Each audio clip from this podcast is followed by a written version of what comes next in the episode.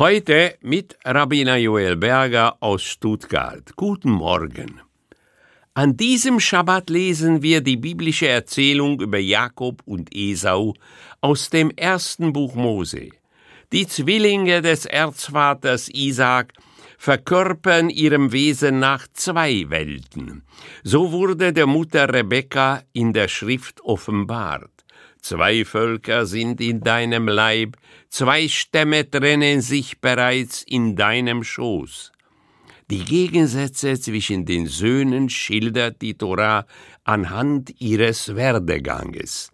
Esau wurde ein tüchtiger Jäger, ein Mann des freien Feldes, Jakob dagegen war ein untadeliger Mann und blieb bei den Zelten. Aus der Charakterisierung Jakobs, der später den Beinamen Israel erhielt, entnahm die traditionelle Exegese, dass er sich bereits damals dem Studium zuwandte. Ferner erfuhren wir, dass der Vater Isaac Esau bevorzugte, Rebekka dagegen an Jakob hing. Nach der rabbinischen Einstellung, basierend auf einer gewaltlosen Ethik, war Esau der nomadisierende wilde Jäger ein negativer Charakter. Die Lebensweise des Jägers treibt ihn zu Gewaltanwendung.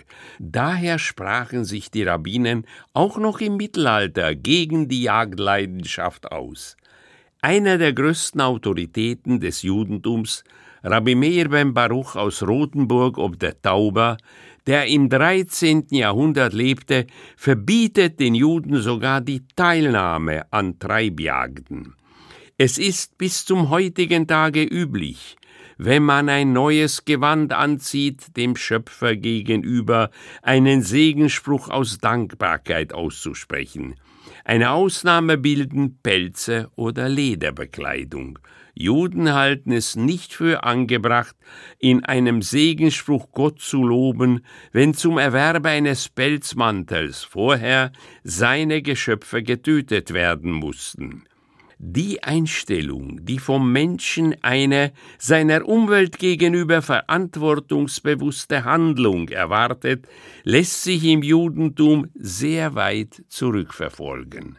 Das war Rabbiner Joel Berger aus Stuttgart.